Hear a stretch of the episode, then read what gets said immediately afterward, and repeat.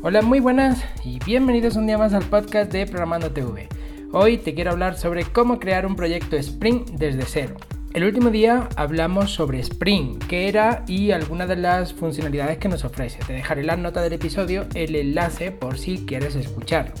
Ahora sí, ya que sabemos qué es Spring, queremos crear nuestro primer proyecto.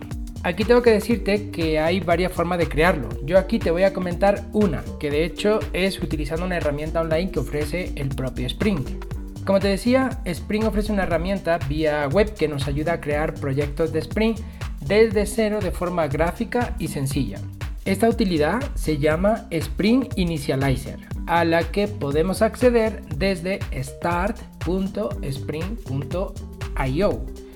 Igualmente te dejaré el enlace en las notas del episodio. Una vez en la web vas a ver que podemos configurar lo siguiente.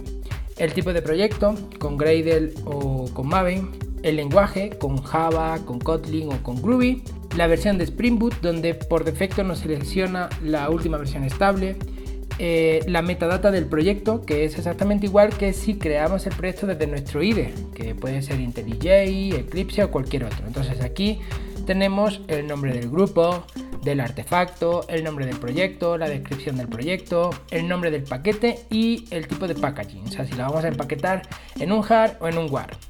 Además también podemos configurar la versión de Java y por último y no menos importante las dependencias que tenemos o que deseamos agregar a nuestro proyecto, Spring Boot, Spring Security, Spring Web o cualquier otra. Una vez que configures todos estos datos, debes pulsar sobre el botón Generate que tenemos abajo en la página web y se nos descargará un proyecto en Spring comprimido, vacío, con la configuración que hemos seleccionado. Ahora lo único que debemos hacer es descomprimirlo e importarlo en nuestro IDE favorito para empezar a trabajar. Con esto ya tienes tu proyecto de Spring creado y listo para usar. Como te comentaba al inicio, esta es una de varias formas de crear un proyecto de Spring y que espero que te sea de utilidad. Igualmente te dejaré el enlace a un vídeo de YouTube por si deseas una explicación más visual. Por último, y como siempre, ten en cuenta que es importante estar siempre en constante aprendizaje, así que te dejaré en la descripción enlaces a mis cursos de Java, de Go y de Git con un gran descuento por tiempo limitado. Esto es todo por hoy. Recuerda que puedes encontrarme en programandotv.com, en redes sociales como programandotv y en YouTube también como programandotv. Nada más, nos escuchamos en el próximo podcast.